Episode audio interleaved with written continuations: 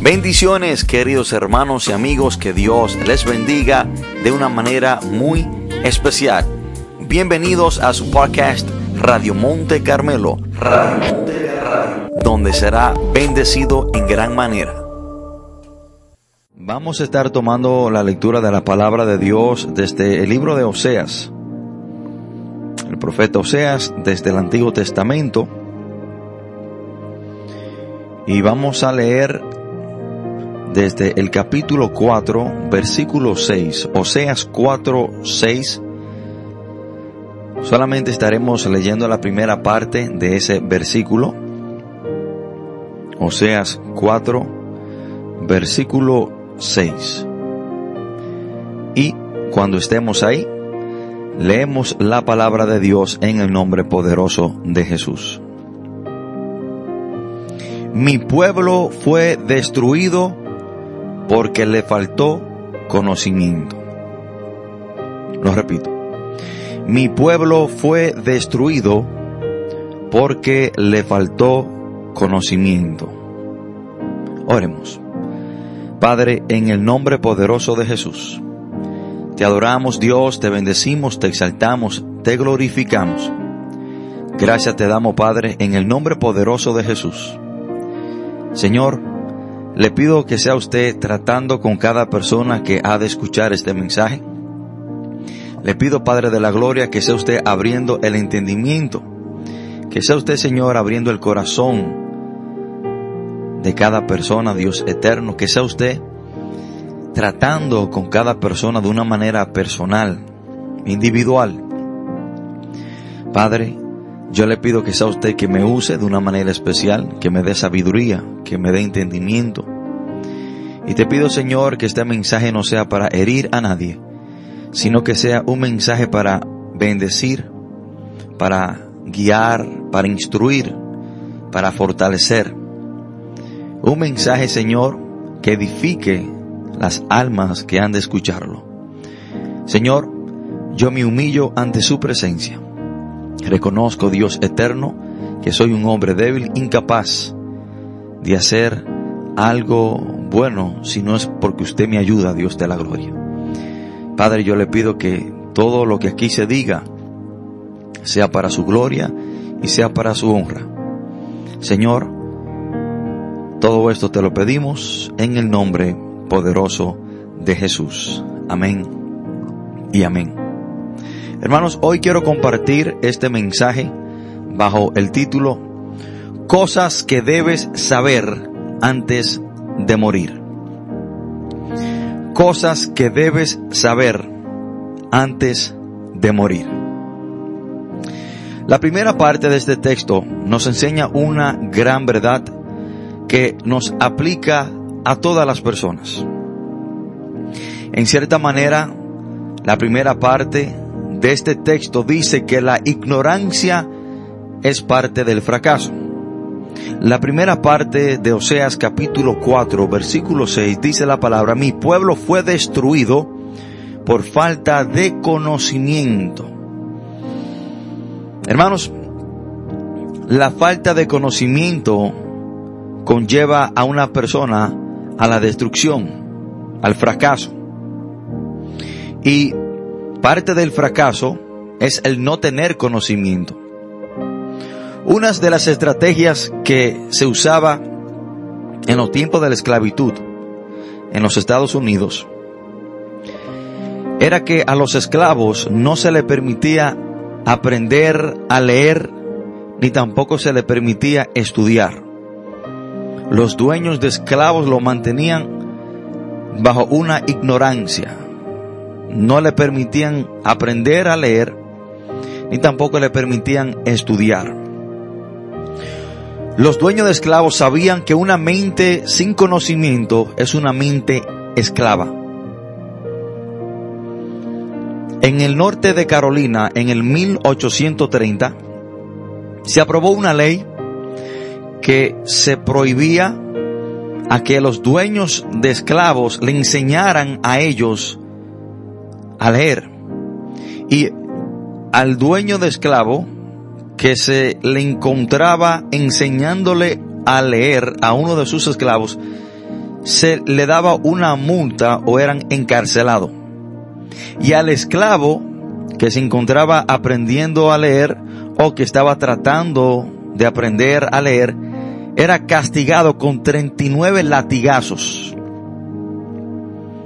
Y es hermano que los dueños de esclavos sabían que para mantenerlos a ellos como esclavos y bajo una mente de esclavitud, de esclavo, tenían que mantenerlo bajo la ignorancia, sin tener ningún conocimiento, porque ellos sabían que desde que un esclavo adquiría cierto conocimiento, aprendía a leer o, o a estudiar, tenía ya un conocimiento básico, su mentalidad de esclavo le iba a dejar y se le escapaban.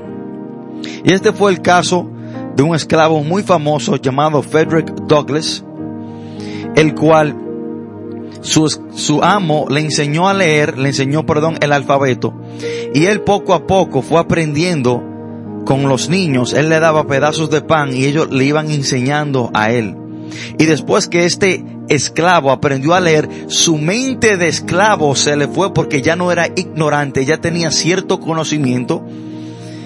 Y este hombre se le escapó a su amo, después convirtiéndose en un escritor muy famoso y en un famoso político. Hermanos, el diablo sabe y conoce este principio. El diablo sabe que mientras una persona permanezca ignorante a lo que la Biblia dice, será un esclavo. Será esclavo del pecado, esclavo de muchas mentiras que aprendió y ha venido escuchando. Y cuando muere por no saber la verdad, el enemigo logra lo que siempre ha querido, destruir esa alma, llevarla al infierno. Los dueños de esclavos sabían que los esclavos se les escaparían cuando adquirieran cierto conocimiento. El diablo, el dueño de las almas esclavizadas, también conoce esto. Satanás es el dueño de las almas esclavizadas al pecado, a la mentira, a la ignorancia, por lo tanto, esas almas, esa persona permanecen como esclavos porque no tienen conocimiento de lo que en realidad la Biblia dice. Hermano, el enemigo sabe que cuando las personas ya no son ignorantes a lo que dice la Biblia, dejan de ser esclavos. Satanás sabe que cuando una persona lee la palabra de Dios, lee la Biblia, se le va a escapar de sus garras. Ya no será un esclavo del diablo, ya no será un esclavo de la mentira, porque ha adquirido cierto conocimiento para no ser destruido. Y eso es precisamente lo que dice la palabra de Dios. En la bandera dominicana hay un texto bíblico en el escudo que está en el centro, en el emblema de la República Dominicana. Hay un texto bíblico que es Juan 8:32. Y dice, y conoceréis la verdad y la verdad os hará libre. Para ser libre tenemos que tener conocimiento, pero conocimiento de qué? De la verdad. La verdad es Jesús, la verdad es la palabra de Dios. Y precisamente por eso es que el diablo no quiere que las personas lean la Biblia. Porque Satanás sabe que cuando las personas leen la palabra, leen la verdad, serán libres de su esclavitud. Hermanos, la palabra dice que cuando conocemos la verdad de Dios, cuando ya salimos de esa ignorancia, ya no seremos esclavos del diablo. Hay muchas personas esclavizadas bajo el yugo de Satanás por la ignorancia que tienen de la palabra de Dios. Y Satanás sabe que inmediatamente esa, esa persona conoce la verdad, será libre porque dice la palabra de Dios en Osea capítulo 4, versículo 6, que el pueblo fue destruido porque le faltó conocimiento. La falta de conocimiento conlleva a la destrucción. Hermanos, si hay algo que el diablo, que el enemigo no quiere que una persona haga, es que lea la Biblia. Porque él sabe que saldrá de la ignorancia y va a dejar esa mentalidad de esclavo a las mentiras de él y se le escapará de su mano. Hermano, por eso es que el enemigo nos ha hecho creer mentiras, tales como, miren las mentiras que el diablo le ha hecho creer a muchas personas para mantenerlo con esa mentalidad ignorante y para mantenerlo como esclavos. Si hay algo que el diablo no quiere que una persona haga es que lea la Biblia para que no se le escape. Así como los dueños de esclavos en los Estados Unidos no permitían que aprendieran a leer porque se le escaparían, así el diablo no quiere que la persona lean la Biblia para que no se le escapen de sus manos. Y miren la mentira que el diablo le ha hecho creer a muchas personas para que no sean libres. Mentiras tales como, hermano, yo me crié pensando y creyendo, mi familia me decía, que el que leía la Biblia quedaba loco. Miren la estrategia del mismo diablo.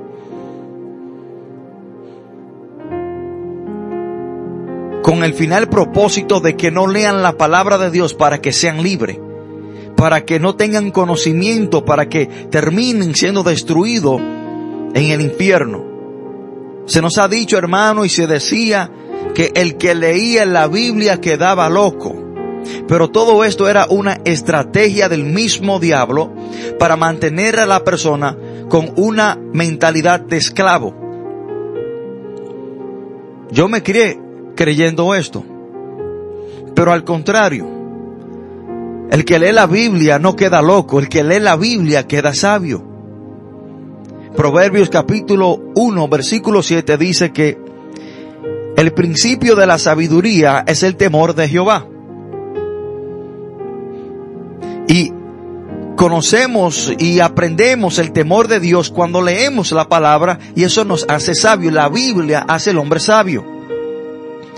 Hermano, yo no me gradué del bachiller, yo no me gradué de una universidad, yo no tomé, yo no soy graduado de, de, de, de teología o no, hermano, yo no tengo ningún ninguna sabiduría y si tengo alguna es porque la he adquirido por medio de la palabra de Dios. A mí me expulsaron del bachiller, de high school, high school. No fui a la universidad, no me crié en una familia, vamos a decir, si así podemos decirlo, estudiosa, entregada a los estudios, o elocuente. No, hermano.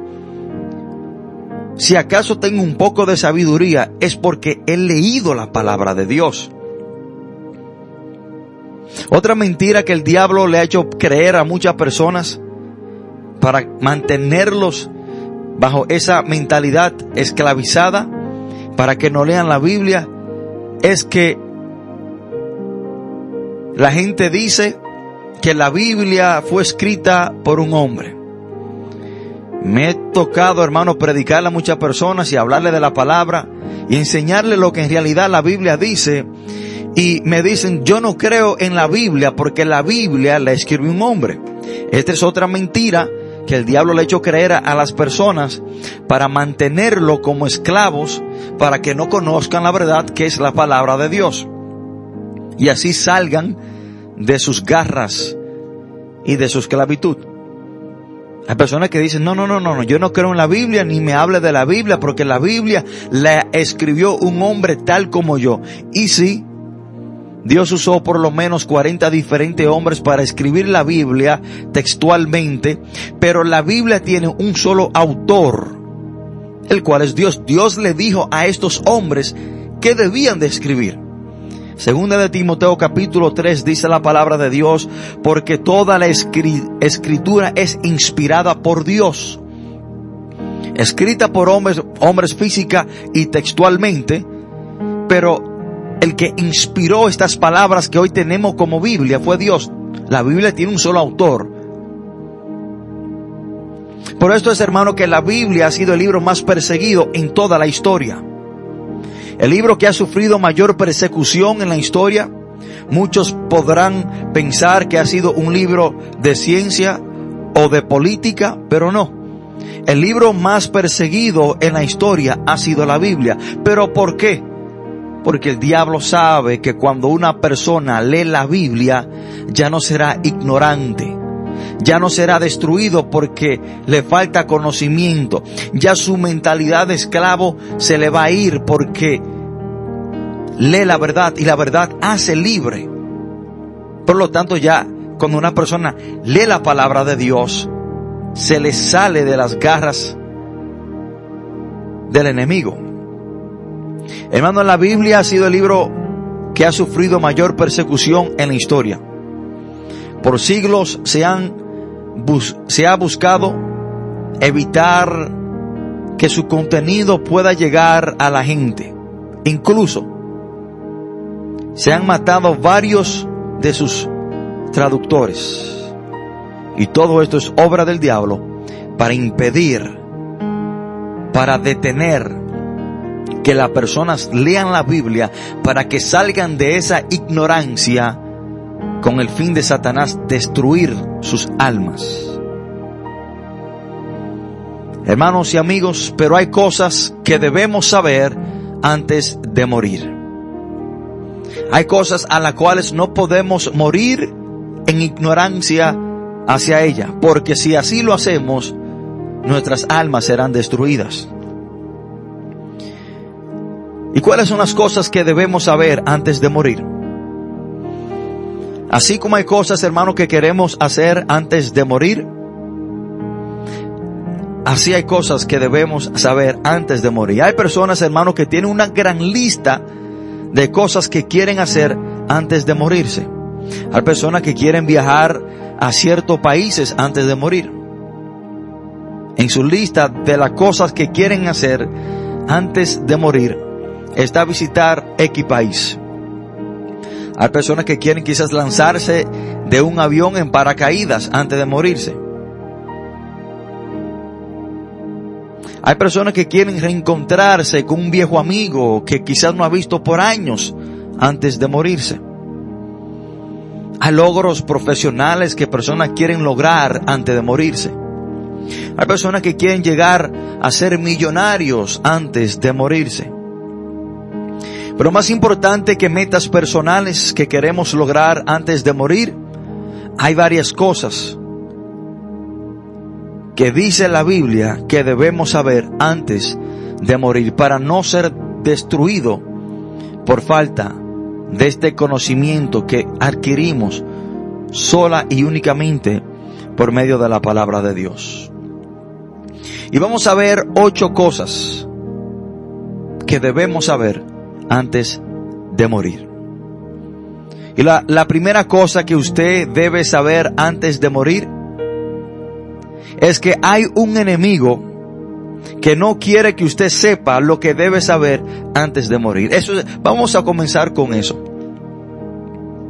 Lo primero es que hay un enemigo llamado Satanás que no quiere que usted sepa lo que usted debe saber antes de morir. Por lo tanto, quizás en este mismo momento, el enemigo le está diciendo que no haga caso a lo que yo le estoy diciendo. Quizás en este mismo momento, el que no quiere que usted sepa lo que usted debe saber antes de morir, le está diciendo que ya usted conoce la, verdad, que no necesita escucharme a mí, que lo que tu familia te ha dicho, que lo, que lo que tú has sabido y has entendido desde tu niñez es lo correcto y es la verdad, no me preste atención. Quizás Él te está diciendo esto en este momento. Quizás en este momento se está poniendo diversos pensamientos para que usted no escuche ni se enfoque en lo que hoy le estoy diciendo. Porque a Él no le conviene que usted tenga conocimiento para que así usted termine en el infierno junto con Él. El enemigo, hermano, tiene diferentes y diversos nombres en la Biblia. Aquel que no quiere que usted sepa lo que usted debe saber antes de morir.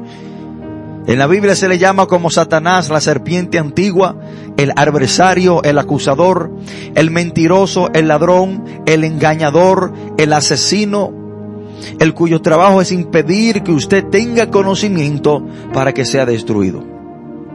Eso es lo primero que usted debe de saber, que el diablo va a hacer lo imposible posible para que usted no sepa lo que usted debe saber antes de morir, para que muera en ignorancia y sea destruido.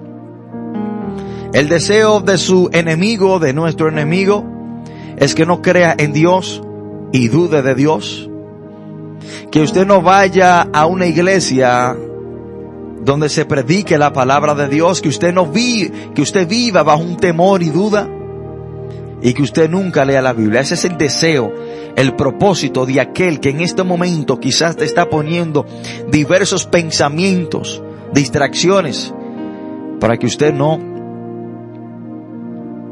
sepa lo que debe saber antes de morir. Segunda cosa que usted debe saber antes de morir.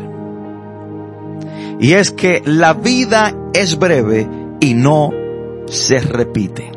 Usted tiene que saber esto antes de morir.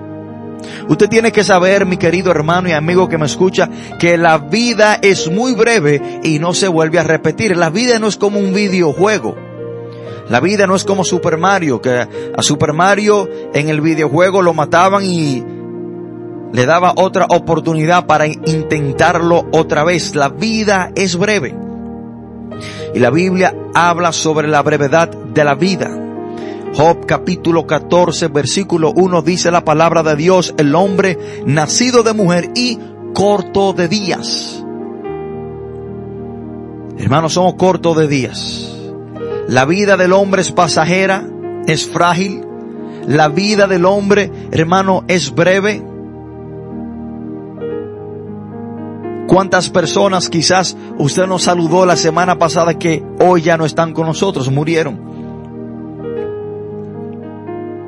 ¿Cuántas personas quizás usted nos saludó, hermano, dos o tres días atrás que ya pasaron de existir? La vida del hombre es muy breve. Santiago la considera como la neblina. Santiago dice en el capítulo 4, versículo 14, que es vuestra vida. Ciertamente es neblina que se aparece por un poco de tiempo y luego se desvanece. Nuestra vida, la vida del ser humano puede dejar de existir, hermano, como así de fácil se va la neblina por la mañana.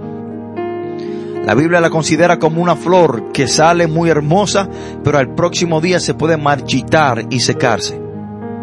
Usted tiene que saber antes de morir que la vida del hombre es muy breve. Pero también tiene que saber, hermano, que la vida no se repite. Usted tiene que saber antes de morir que la única oportunidad que tenemos de alcanzar el perdón y la garantía de la salvación es mientras estamos vivos. Hermano, si usted falla en el intento de usted ser salvo, ser perdonado por el la obra redentora de Cristo en la cruz del Calvario y termina en el infierno, usted no va a tener otra oportunidad para volverlo a intentar. La vida no se repite. Después que usted muera, no tendrá oportunidad para poder arrepentirse e irse al cielo.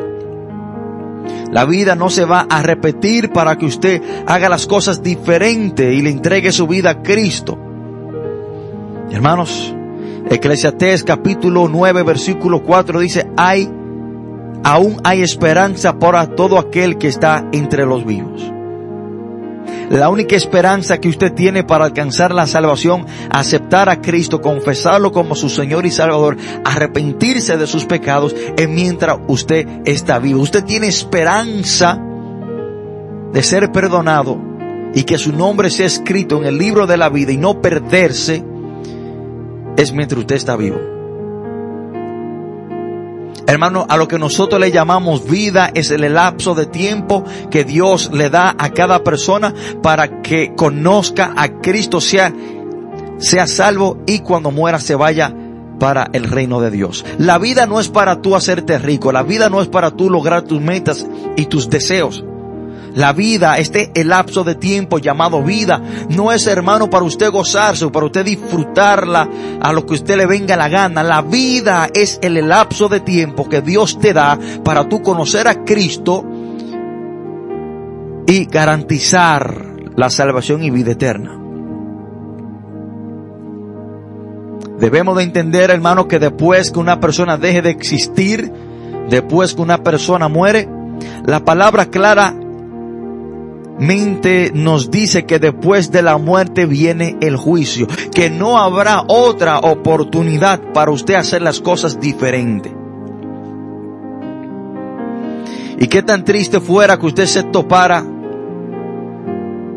quizás con una persona en el infierno que quizás algún día le predicó la palabra y esa persona también se descarrió, se desvió de los caminos del Señor y que usted se, se, encuentre con esa persona en el infierno y esa persona a usted le ponga la mano en el hombro y le diga, te lo dije.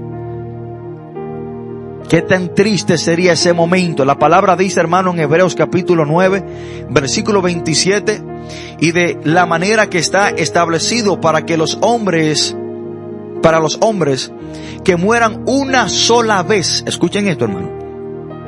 Y de la manera que está establecido para los hombres que mueran una sola vez y después de esto el juicio. No es que usted va a morir y va a resucitar para tener otra oportunidad. perdón. Y después va a morir otra vez. No, hermano. Morimos una sola vez a este cuerpo físico. Y después de la muerte viene el juicio. Si hay algo que usted debe saber antes de morir es que la vida es breve y no se vuelve a repetir.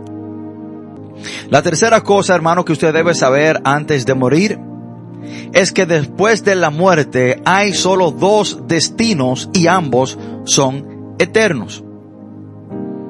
Solo hay dos moradas para el alma de una persona después de la muerte, habrá muchos que se irán para el, lugar de tormento llamado infierno, y habrán otros que se irán para el reino de Dios, para todo aquel que confiese a Cristo como su Señor y Salvador, se arrepienta de sus pecados, se aparte de ello, heredará el reino de Dios. Solamente hay dos lugares donde va el alma de una persona después del evento llamado muerte. Hermano, no hay, no hay tres lugares. No hay un lugar entre ambos. Solamente hay dos lugares. O el reino de Dios para consolación eterna o el infierno para dolor y tormento eterno. La palabra de Dios dice, hermanos, en el libro de Lucas capítulo 16. Y vamos a ver algunos puntos muy importantes. Y vamos a ver cuáles son los únicos dos destinos del alma de una persona después que pase de esta vida. Y entre este punto también debemos de reconocer de que el infierno es real. Hermano, muchas veces pensamos, hay personas que se han dicho, que el infierno no existe. El infierno, hermano, no es algo solamente de películas o de muñequitos, caricaturas en la televisión. El infierno es real. El infierno es tan real como el cielo. Así, hermano, como existe el día, existe la noche. Así como existe lo bueno, existe lo malo. Así como existe lo frío, existe el calor. Hermano, y así como existe el reino de Dios, también existe este horrible lugar llamado infierno. Cuando nosotros leemos la historia de Lucas capítulo 16, es importante notar que en ninguna parte cuando Jesús relata esta historia dice que es una parábola. Los testigos de Jehová no creen en el infierno, creen que el infierno no existe. Y cuando se les cita esta historia, dicen, no, eso es una parábola. no es algo verídico, no es algo que en realidad sucedió, pero en ninguna parte Jesús presenta esta historia del rico y Lázaro como una parábola. Lucas capítulo 16 dice la palabra de Dios, había un hombre rico que se vestía de púrpura y de lino fino y hacía cada día banquete con esplendidez. Había también un mendigo llamado Lázaro que estaba echado a la puerta de aquel lleno de llagas y ansiaba saciarse de las migajas que caían de la mesa del rico y aún los perros venían y lamían las llagas. Aconteció que murió el mendigo y fue llevado por los ángeles al seno de Abraham y murió también el rico y fue sepultado. Primer punto que quiero presentarle en el versículo 22 dice que murió el mendigo y murió el rico. Hermanos, debemos de saber que tenemos una cita con este evento muy triste llamado muerte. Un amigo una vez dijo, ¿para qué enamorarme de la vida si estoy casado con la muerte? Hermano, cada uno de nosotros vamos a tener que enfrentar este evento llamado muerte. Murió el rico, también murió el pobre. No importa qué cantidad de dinero usted tenga, usted también va a morir. No importa cuál sea su estatus social o su estatus o su posición política, usted también va a morir. Ningún ser humano es eterno. Y aquel que no muera al cuerpo físico será porque Cristo vino antes de su muerte y se lo llevó, se llevó a la iglesia. Pero hermano, si Cristo no viene y nos busca antes de este evento llamado muerte, todos vamos a morir. Dice la palabra que murió el rico. Hermano, muere el joven como también muere el anciano. Muere la persona buena como también muere la persona mala. Muere el rico como también muere el pobre. Y lo importante del caso no es de que vamos a morir, de eso estamos seguros, pero lo importante de todo esto es, ¿para dónde iremos después de la muerte? Vemos dos lugares.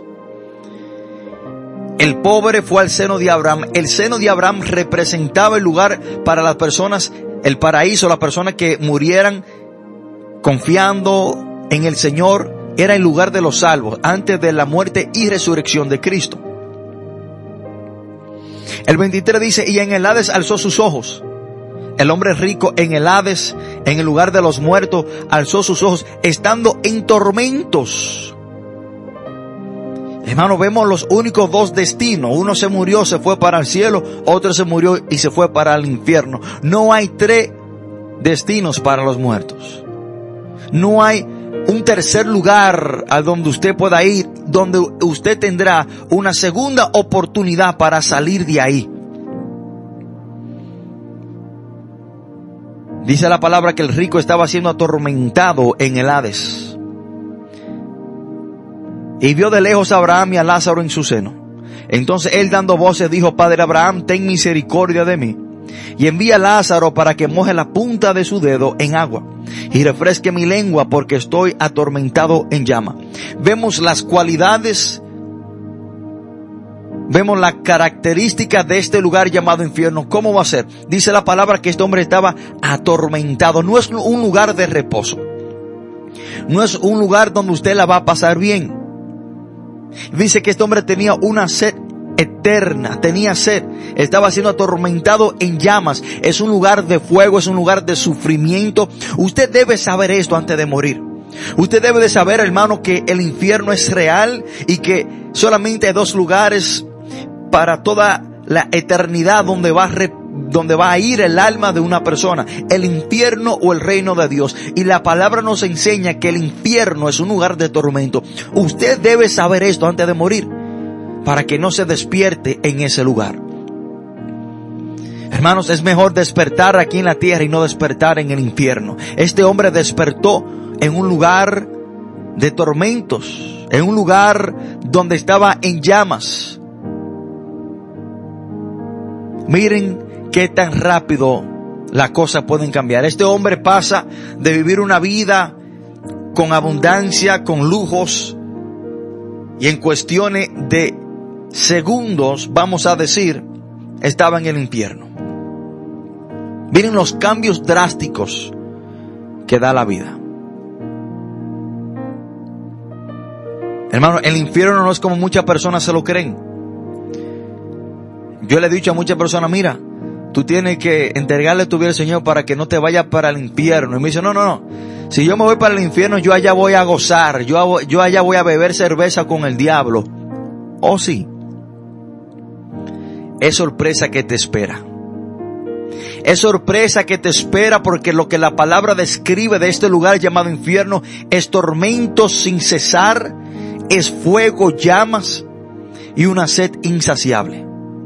Y es un lugar, querido hermano y amigo que me escucha, que cuando usted llega ahí no habrá rito que su familia pueda hacer, no habrá ninguna cosa que sus seres queridos puedan hacer aquí en la tierra para que usted salga de ese lugar, es eterno. El 26 dice además, además de todo esto hay una gran cima que está puesta entre nosotros y vosotros, de manera que los que quieran pasar de aquí a vosotros no pueden ir de allá pasar acá. Entonces le dijo, te ruego pues, Padre, que le envíe a la casa de mi Padre, porque tengo cinco hermanos para que les testifique, a fin de que no vengan ellos también a este lugar. El infierno está tan insoportable que este hombre de una manera desesperada le dice a Abraham que le envíe gente a sus cinco hermanos para que le entreguen su vida a Jesús, para que creen en Dios y no terminen en ese lugar. Cuarta cosa que debemos saber antes de morir. Y es que usted es un pecador, usted no es bueno y necesita el perdón de Dios que es solo por el sacrificio de Jesús en la cruz del Calvario. Hermano, si hay algo que usted debe saber antes de morir es que usted no es merecedor de nada. Usted no es bueno, usted es malo. Usted es un pecador. Hay personas que dicen, no, no, no, yo no soy una persona mala, yo le quito el hambre al hambriento, yo le doy agua al sediento, yo visto al desnudo, yo ayudo al que necesita ayuda, yo no soy una persona mala. No, al contrario, la palabra dice que si usted es malo, usted es, usted es un pecador. Porque hay personas que creen que solamente el pecar es usar drogas, beber alcohol, es robar y es matar. Pero aunque usted no haga esas cosas, en su mente usted peca, con palabras usted peca, usted habla mentira. Usted quizás tiene malicia y engaño. Y todo eso es pecado. Y no hay diferencia entre pecados. Por lo tanto, usted es un pecador. Usted no es bueno. Nacemos de una naturaleza pecaminosa. Somos pecadores, somos malos y necesitamos el perdón de Dios. Necesitamos el Espíritu Santo para que regenere nuestra mente caída, nuestra mente que continuamente está maquinando el mal.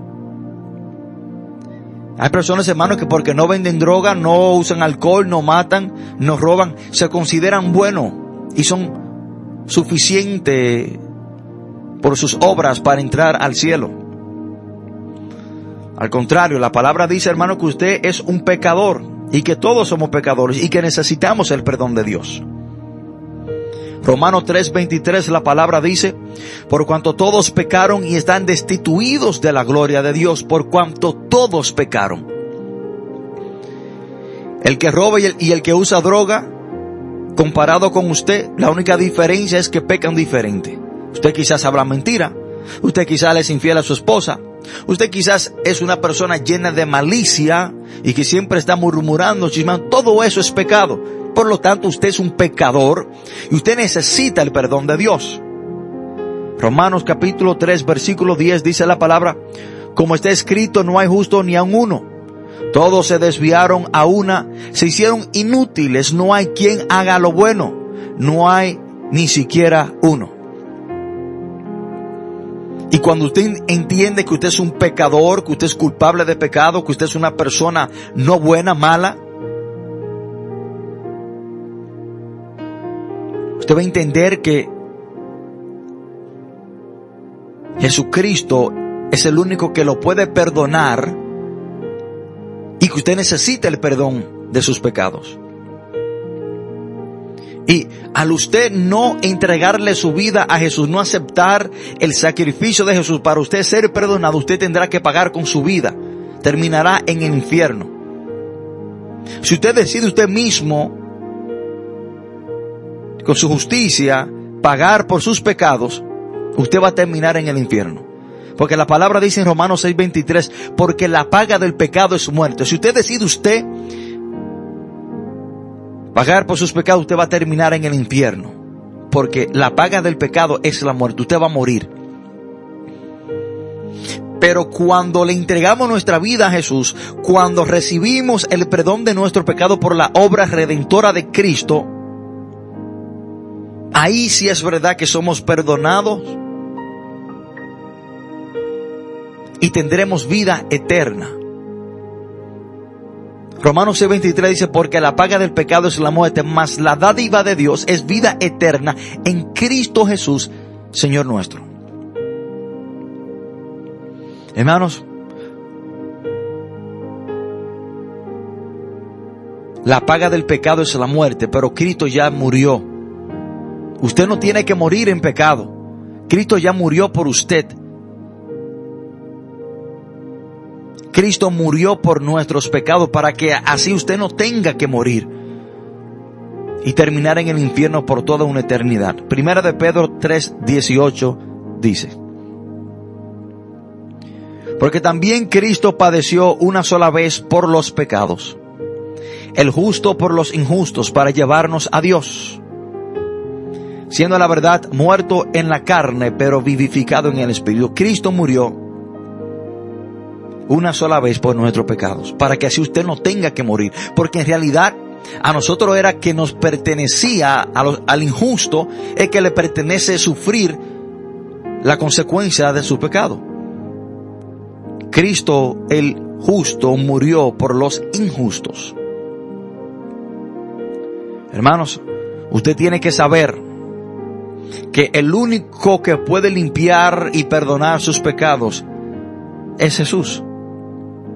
Hermano, sus pecados no son perdonados por ningún líder religioso. Sus pecados no son perdonados por ningún pastor o por ningún evangelista. Sus pecados no son perdonados cuando usted pertenece a X iglesia. Sus pecados no son perdonados por ninguna obra que usted pueda hacer. Nuestros pecados son perdonados por medio del Cordero inmolado, el cual es Cristo Jesús. Ningún hombre, ningún líder, ninguna iglesia tiene la potestad para perdonar nuestros pecados, sino que la palabra dice que Jesús es el Cordero de Dios que quita el pecado del mundo. Hermano, los pecados no lo quita ningún hombre sobre la faz de la tierra. Porque si hubiese sido así, en vano murió Cristo en la cruz del Calvario.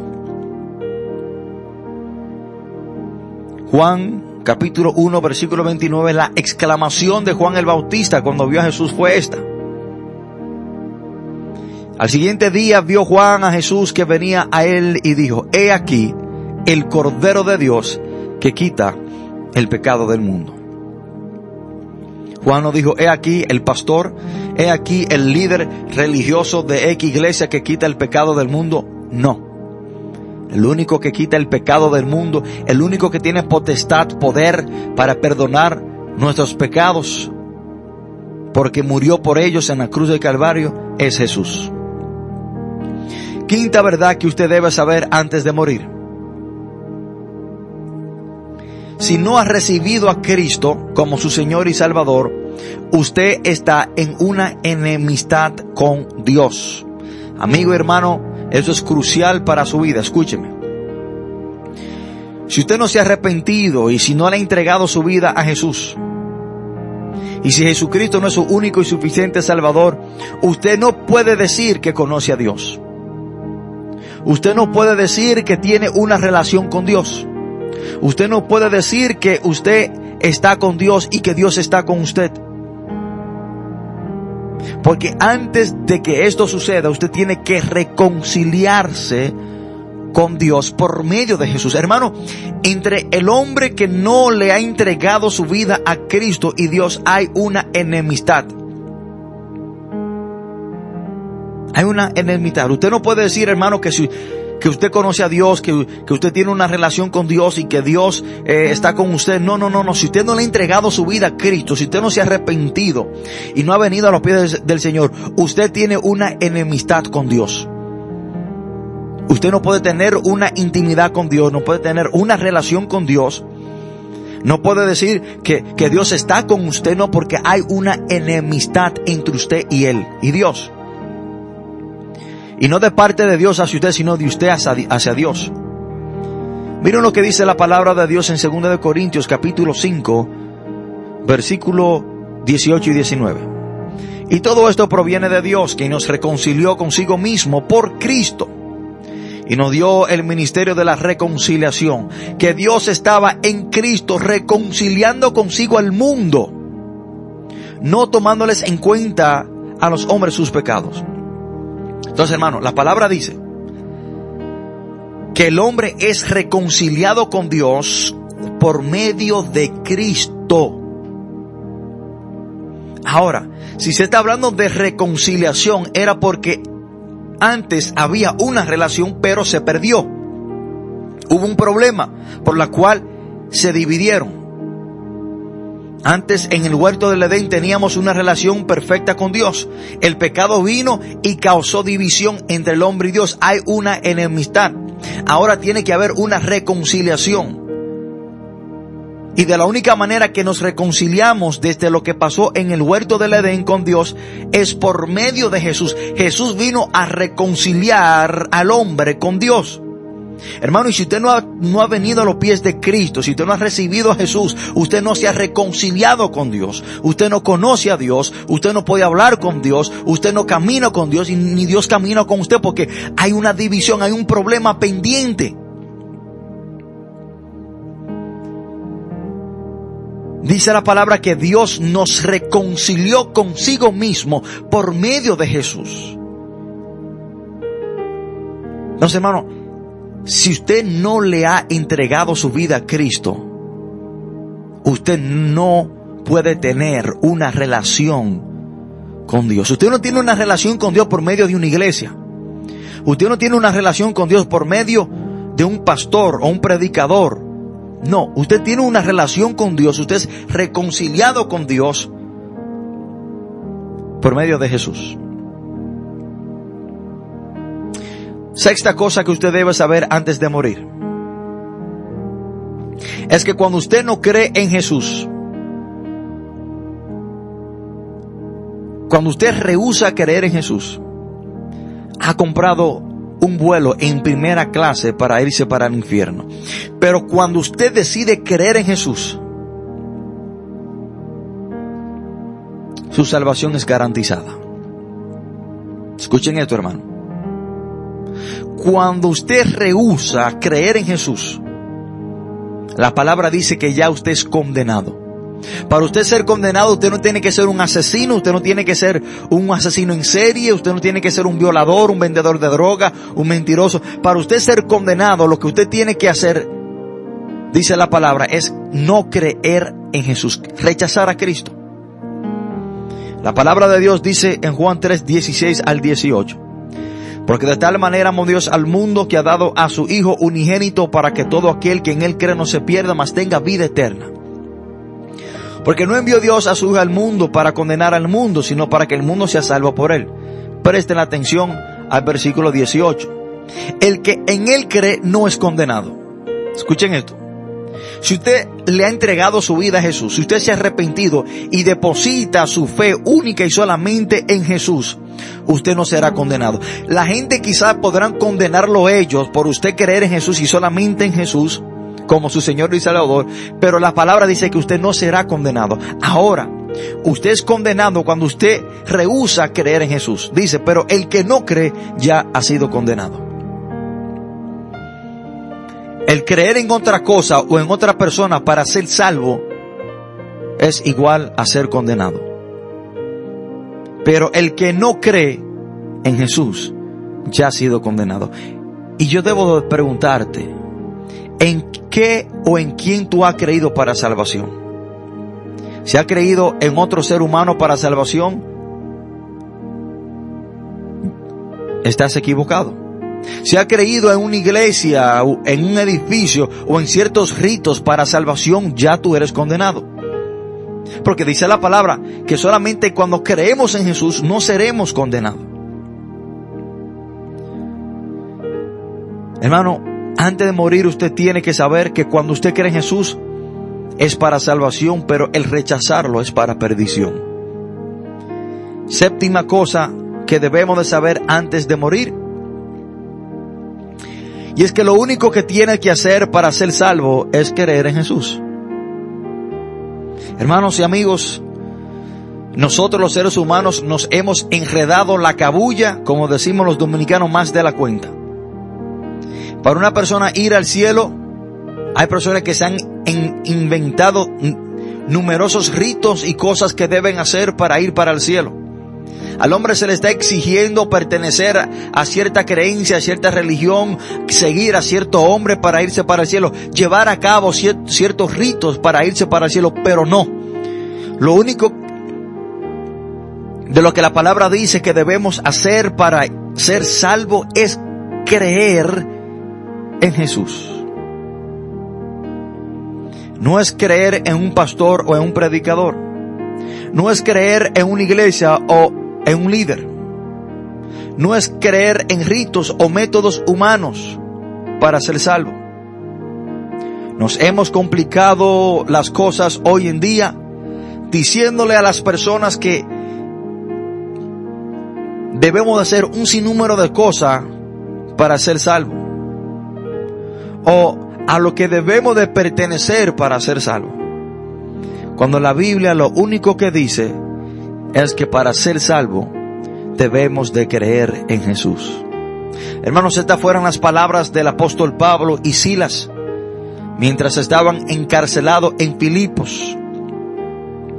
Un carcelero que lo cuidaba cuando las puertas se abrieron, él se asustó, pensó que los presos se le habían escapado, por tanto se iba a matar.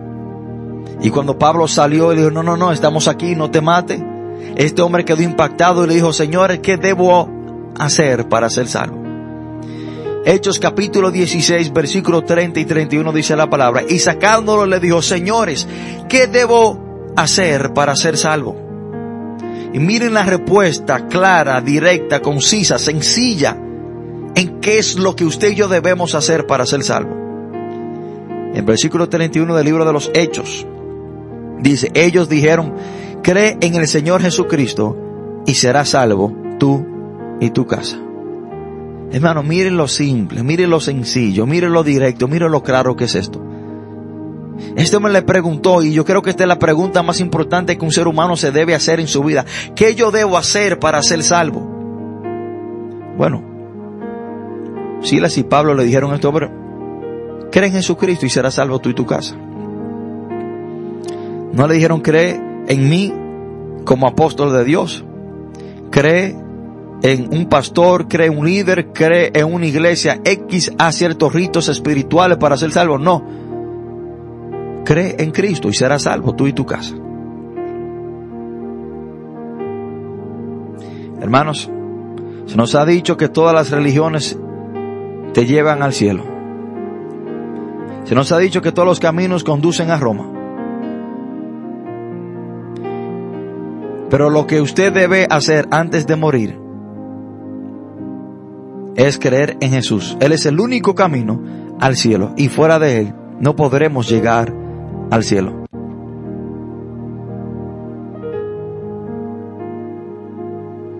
Jesús dijo, hermano, en Juan 14, 6, yo soy el camino, la verdad y la vida. Y nadie viene al Padre si no es por mí. Jesús. Jesús es el único camino a Dios. Pero se nos ha dicho que todas, las que todas las religiones te llevan a Dios. Se nos ha dicho que todos los caminos conducen a Roma. Que no importa en quién o qué tú creas, si es algo bueno, si se habla de Dios, tú vas a llegar al cielo. Mentira de Satanás. Jesús dijo, yo soy el camino. Jesús no dijo, yo soy uno de los caminos. No, no, yo soy el camino, el único. Y nadie viene al Padre si no es por mí. Octava y última verdad que debemos saber antes de morir es que el, rencor te lleva al infierno. Y dejo esto para última, hermano, porque creo que el pecado que está llevando a más personas al infierno, a terminar a la condenación eterna, es el odio y el rencor. Porque podemos ir a la iglesia, podemos ejercer ministerios en iglesia, podemos predicar, podemos pastorear una iglesia, pero el morir con rencor es algo muy peligroso porque te puede llevar al infierno. La falta de perdón puede conducirte al lugar de tormento eterno. Marcos 11:26 dice la palabra. Pero si vosotros no perdonáis, tampoco vuestro Padre, que está en los cielos, os perdonará vuestras ofensas. Antes de morir, usted tiene que ponerse a cuenta con cualquier persona que usted le tenga rencor. Antes de morir, usted tiene, hermano, que hacer las paces con cualquier persona que a usted le ha faltado o que quizás usted le ha faltado a ella no muera con rencor porque dice la palabra que si no perdonamos aquí en la tierra, allá tampoco en el cielo seremos perdonados. Usted debe de saber esto antes de morir. Antes de usted morir, usted sabe, usted tiene, hermano, que buscar frenéticamente a cualquier persona a la cual usted le ha, fallado o, o a la persona a la cual usted le guarda rencor en su corazón y ponerse a cuenta con esa persona, pedirle perdón, humillarse si tiene que hacerlo. Pero usted tiene que saber antes de morir que si muere con rencor, el cielo no será su morada eterna. Amigos y hermanos, estas son las ocho cosas que usted debe saber antes de morir. Y Quiero decirle, hermano, que quiero invitar a cualquier persona en este momento que ha entendido estas cosas, que le ha prestado atención a estas cosas que debe de saber antes de morir y ha reconocido y ha entendido de que solamente Cristo Jesús es el camino que te lleva al cielo.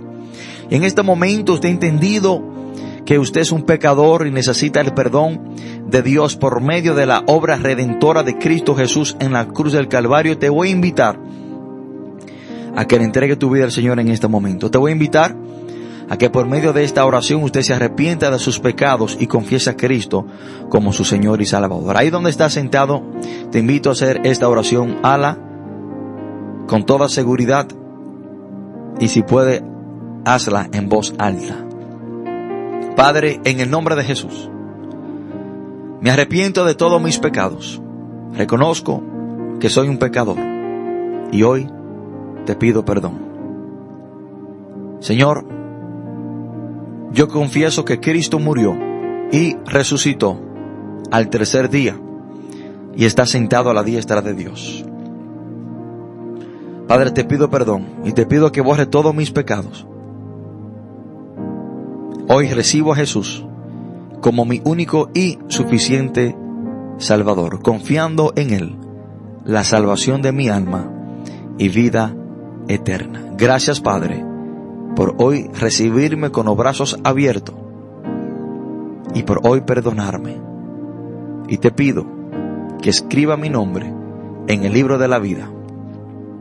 Padre, todo esto te lo pedimos en el nombre poderoso de Jesús. Amén